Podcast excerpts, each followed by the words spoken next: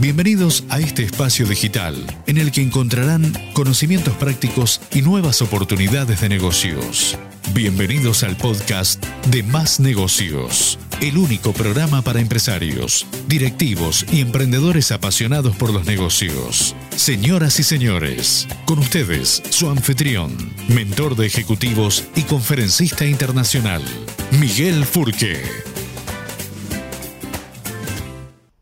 Si sos ansioso, este video es para vos. Ustedes saben que eh, yo soy uno de ellos, me declaro un ansioso. Un ansioso en el mundo de los negocios. ¿Qué me pasa con esto?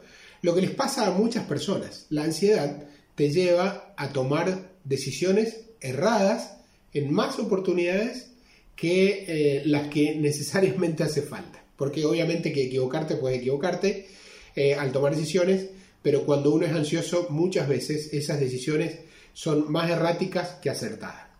Entonces, ¿a qué me refiero con esto de ser ansioso? Los emprendedores eh, tenemos la, aceleración a flor de piel y si eres ansioso, mucho más. Entonces, tendemos a pensar antes, antes y antes de ejecutar y tendemos a pensar de más y tendemos a pensar más rápido de lo que va a pasar o tendemos a pensar que debemos hacerlo antes de lo que, de, que, de lo que realmente debemos hacerlo, porque tenemos esa incapacidad natural para madurar una idea, para madurar un proyecto, para madurar una decisión y todos lo queremos hacer ya y lo queremos resolver ya y queremos que nuestro equipo vaya a la misma velocidad física y mental que vamos nosotros. Entonces, esto claramente no es sano para el negocio, no es sano para tu equipo de trabajo y obviamente que no es sano para uno. Yo creo que es para nosotros los emprendedores una de las eh, características de la personalidad más peligrosas al momento de crear una idea, crear una estrategia y implementar una estrategia. Sin lugar a dudas, el, el ser ansioso es muy riesgoso para poder implementar estrategias en el mundo de los negocios. Dicho esto, quiero darte algunos consejos de cómo salir de esto de ser un ansioso eh, full time. Y, por qué salir? Como les dije, hay que salir porque el riesgo de tomar decisiones equivocadas es altísimo. Si el que está escuchando es ansioso, sabe lo que le estoy hablando, porque está, mientras está escuchando, está diciendo ahí, dame la sugerencia, dame la sugerencia, porque la ansiedad la tenemos a flor de pie.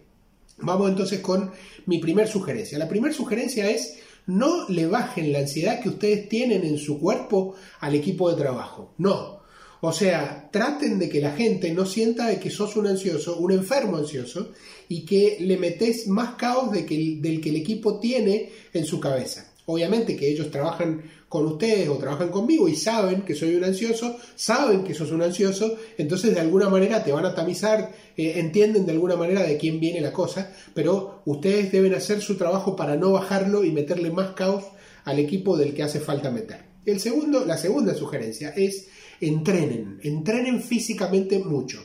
Si pueden todos los días, si ustedes me dicen, no, la verdad no me gusta entrenar, tenés que entrenar porque es la única manera de compensar tu ansiedad.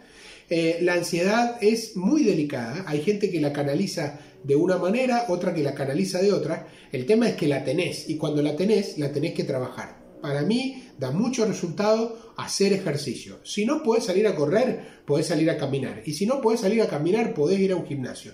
Y si no podés ir a un gimnasio, podés ir a jugar al deporte que te guste con un grupo de gente. Lo interesante de eso es que el ejercicio te predispone a bajar los niveles de ansiedad. Y obviamente te hace ganar más dinero. Entonces, no solo que te genera una vida más saludable, sino que además te, te pone mejor respecto al negocio. Y la tercera cosa es encuentren una persona o dos personas, o sea, alguien que esté muy cerca, eh, muy cerca en términos de, lo físico y de lo emocional, que esté muy cerca y que tenga la libertad y la tranquilidad de decirte, Miguel, pará, pará porque estás a 4.000 kilómetros por hora y eso no está bueno. Alguien que te pueda poner o tirar el freno de mano o ponerte un pie en el embriague del vehículo en el que vas. La verdad es que no es fácil encontrar a esa persona, pero es alguien que te conoce lo suficiente, es alguien que está muy cerca de tu día a día laboral, porque yo estoy hablando de que te pare la ansiedad en términos laborales. Entonces lo ideal podría ser alguna persona de tu equipo de trabajo, un gerente, un socio, quizás un coach, quizás un mentor, alguien que tenga, primero, que esté empoderado como para que te pueda decir, para, y verdaderamente pares, o alguien que eh, técnicamente tenga las herramientas para hacerlo. Entonces, mis tres sugerencias son, una, no bajes la ansiedad a tu equipo de trabajo, los vas a meter en un problema seriamente. Eh, el segundo tema es hacer ejercicio, el que puedas, pero no dejes de hacerlo. Mientras más ansiedad tenés, más ejercicio hay que hacer. Y el tercero es buscar una persona de tu entorno cercano que tenga el empoderamiento suficiente y la potestad suficiente para ponerte un, un handoff en el pecho y pararte y decir, para un poco con esto.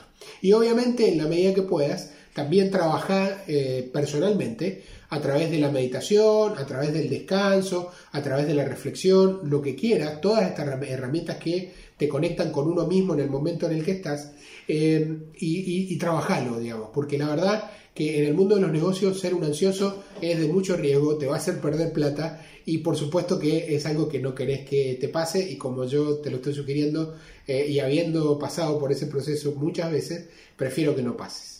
Thank you.